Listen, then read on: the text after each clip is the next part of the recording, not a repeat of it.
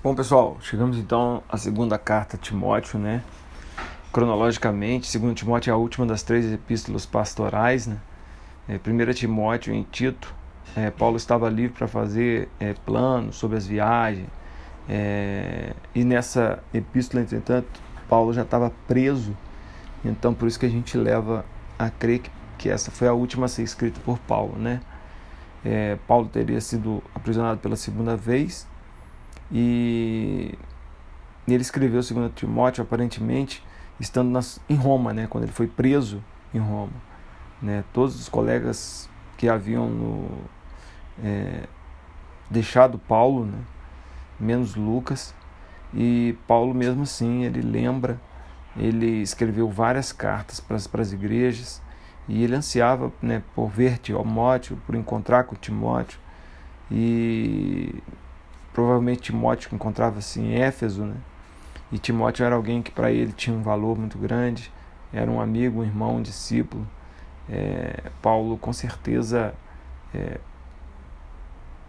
se alegrava em encontrar Timóteo, né? E ele começa aqui, ó, Paulo, apóstolo de Cristo pela vontade de Deus, de conformidade com a promessa da vinda que está em Cristo Jesus. Ao amado filho Timóteo, graça e misericórdia, né? Dou graças a Deus a quem desde os meus antepassados sirvo com consciência. É muito legal, né? Ver Paulo falar isso. Lembrando das tuas lágrimas, estou ansioso para ver-te, para que eu transborde de alegria, pela recordação que guardo da tua fé, sem fingimento, a mesma que primeiramente habitou em sua avó Lloyd, em sua mãe Eunice, estou certo que também está em ti. Que legal isso, né? Que eu acho muito bacana essa abertura de 2 Timóteo. Por esta razão, pois, te admoesto que revives o dom de Deus que há em ti, para a imposição das minhas mãos, porque Deus não nos tem dado espírito de covardia, mas espírito de poder, de amor e de moderação. Não te envergonhes, portanto, do testemunho do nosso Senhor, nem do seu encarcerado, que sou eu.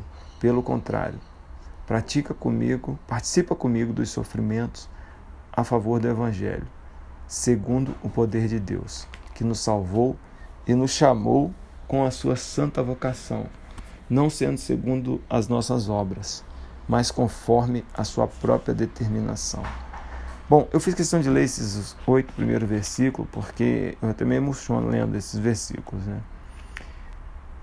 Como Paulo amava Timóteo, como ele amava a palavra, como ele amava, né, reviver o dom de Timóteo, a disposição que ele tinha para sofrer, né, é, a importância de guardar a verdade e depois que Paulo fala muito sobre isso com Timóteo, né, ele fala sobre a transmissão da mensagem a homens fiéis.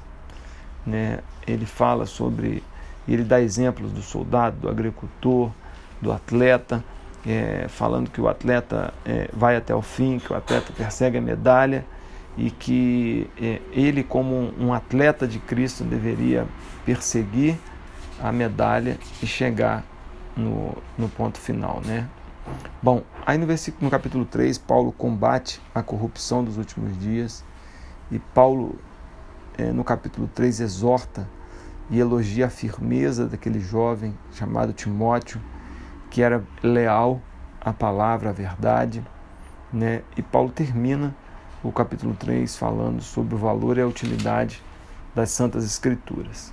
Capítulo 4 é o último capítulo dessa carta, Paulo fala é, a fidelidade e o zelo na pregação. Conjuro-te perante Deus que há de julgar os vivos e mortos pela sua manifestação e pelo seu reino.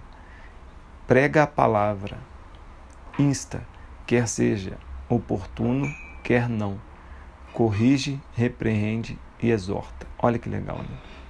Pois haverá tempo em que não suportarão a sã doutrina. Pelo contrário, cercar-se-ão de mestres segundo as suas próprias cobiças.